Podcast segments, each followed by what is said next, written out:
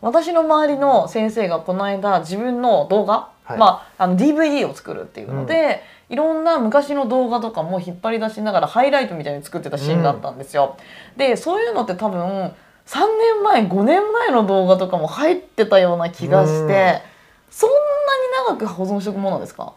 いやまあそこは本当に会社ごとだったりとか、はい。そこのチームで変わってくるとは思うんですけれども自分たちの場合は、まあ、1年ぐらいですね、1年ぐらいか。はい、長くて1年ぐらあーじゃあもし仮に2年前のデータでこういうプロモーションビデオを作ってほしいっていう発注が来た場合はどうするんですか？いそれはですねその削除してしまうのは撮影した元のデータなんですね。はい。めちゃくちゃデータ量が大大きくて、まあ、画質も綺麗なんですけれどもそれっていうのはまあ保存しておくだけでもうデータ量がものすごくなっちゃうので、削除しないとちょっと、まあ、ハードディスクの容量がすぐいっぱいになっちゃうっていうのもあるんですね。ただその納品するデータっていうのはだいぶデータ的には軽くなっているのでそれはお互いに持ったりするんですね。クライアントさん側でも保存したり、うんうん。まあ、こちらでもその納品データを全部取ってあるんですよ。なのでその納品データで良ければ作りますよと。そのねこの時の欲しいって。ただまあ納品したやつって画質的にはだいぶ落ちてしまっているので、はい。まあ、その状態で良ければそこから作りますみたいなことはありますね。ん。あの納品したものって画質が落ちてるのはもちろんですけど、はい。例えばそこに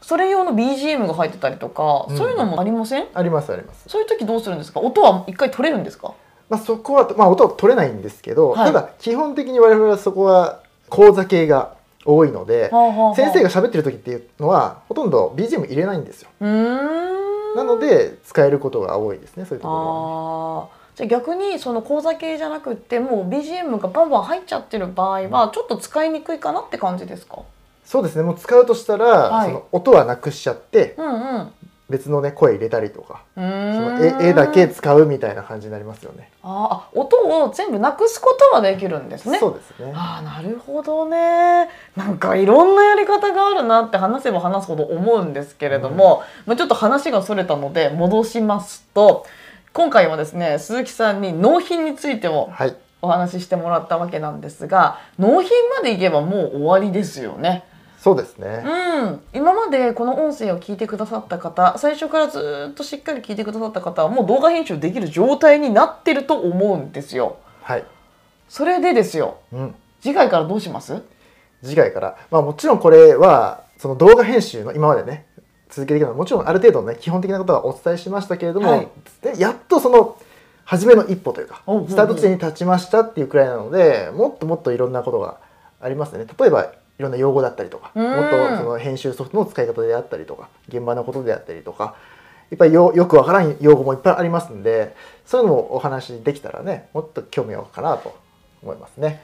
本当に横文字だらけでそして数字英語だらけでやればやるほど混乱してくるなっていうのが私の正直な意見なんですけれども きっとそれも誰かの口から分かりやすく説明をしてもらえるとスッと腑に落ちることも多いと思うので、うんじゃあこれからはそんな用語だったりとかあと皆さんからご質問いただいたことにこの中で答えていくっていうのもいいかもしれないですね。そうですね